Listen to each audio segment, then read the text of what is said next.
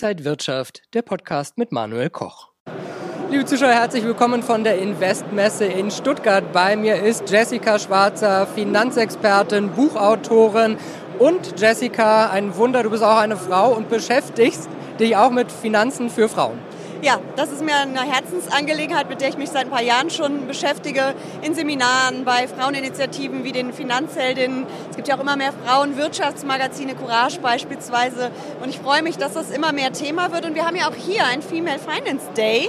Und äh, das finde ich einfach klasse. Und ich finde, die Messe ist immer noch sehr männlich. Auch die Standbesetzung, da können wir noch was dran ändern.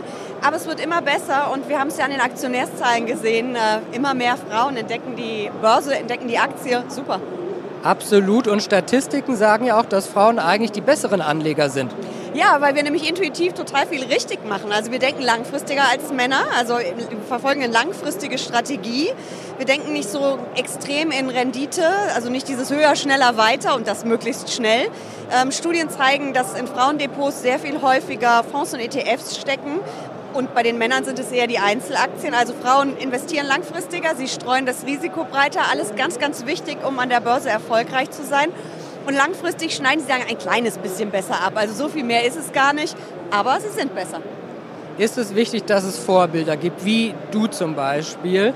Du bist ja ganz vorne mit dabei, es gibt auch andere natürlich, aber muss man einfach auch sichtbar sein, damit Frauen sehen, ich bin ja gar nicht alleine und da sind auch andere und die beschäftigen sich eben damit. Ja, wahrscheinlich äh, muss es diese Vorbilder geben und ähm, ich glaube, Frauen brauchen ein bisschen eine andere Ansprache als Männer. Also eben das zitierte höher, schneller, weiter schreckt uns eher ab. Wir denken da eher in Strategien, in Jahrzehnten und nicht in Jahren. Und ähm, wenn man da Gleichgesinnte findet, mit denen man sich austauschen kann, es gibt ja auch wunderbare Plattformen im Internet, es gibt auf Instagram tolle Accounts. Ich war hier mit Lisa von Aktiengram, gerade um mal eine zu nennen, auf dem Podium. Ähm, Carola Ferstl ist hier, die viele vielleicht von NTV kennen. Also es gibt ja schon eine Menge Frauen, die wirklich sehr, sehr aktiv sind. Und auch in der Blogger Lounge sehen wir immer mehr Frauen. Claudia Müller, Female Finance Forum ist dabei. Also ich finde das toll, dass da so eine Bewegung gekommen ist. Und ja, es ist vielleicht wirklich so, dass es Frauen auch als Vorbilder braucht und dass man nicht immer nur das Gefühl hat, äh, Finanzen, Finanzbranche, alles männlich.